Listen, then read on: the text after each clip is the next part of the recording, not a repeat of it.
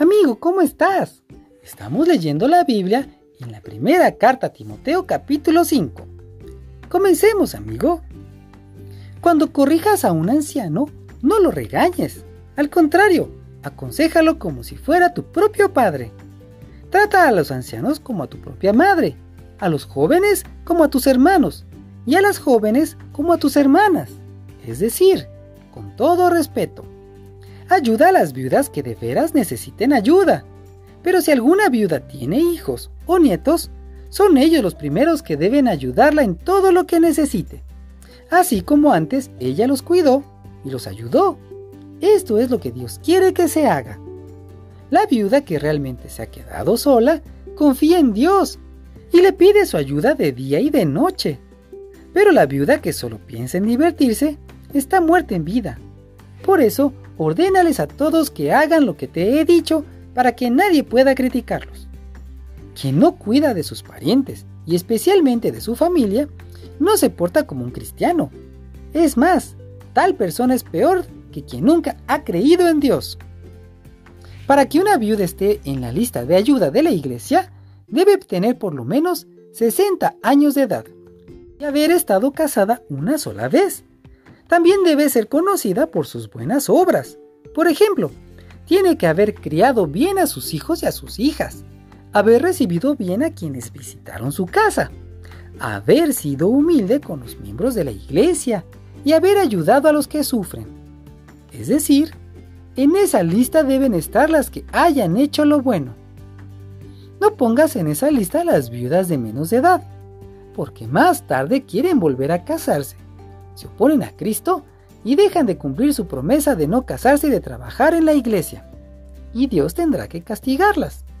Además, se vuelven perezosas y se acostumbran a andar de casa en casa para llevar y traer chismes, y para meterse en asuntos ajenos y hablar de lo que no deben. Por eso, quiero que las viudas jóvenes se vuelvan a casar y que tengan hijos y se ocupen de cuidar a su familia. Así los que no creen en Jesucristo no podrán criticarnos. Y es que algunas de ellas ya han dejado de confiar en Cristo y ahora obedecen a Satanás. Si alguna mujer cree en Cristo y en su familia hay alguna viuda, debe ayudarla.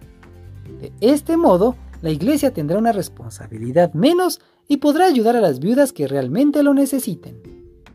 Los líderes de la iglesia que hacen bien su trabajo merecen que se les pague el doble especialmente los que anuncian y enseñan la buena noticia, porque la Biblia dice, no impidan que el buey coma mientras desgrana el trigo.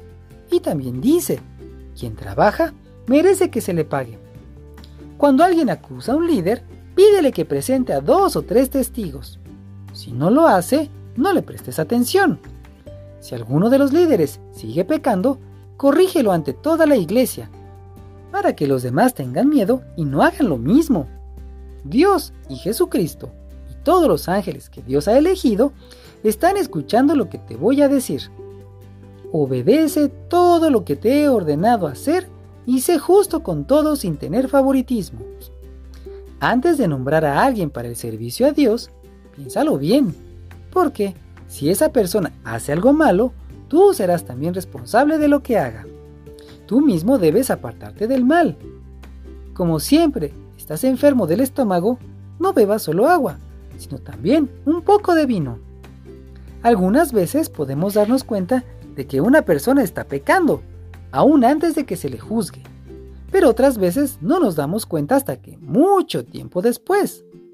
Lo mismo pasa con las buenas acciones. Algunas se ven con facilidad, pero otras no.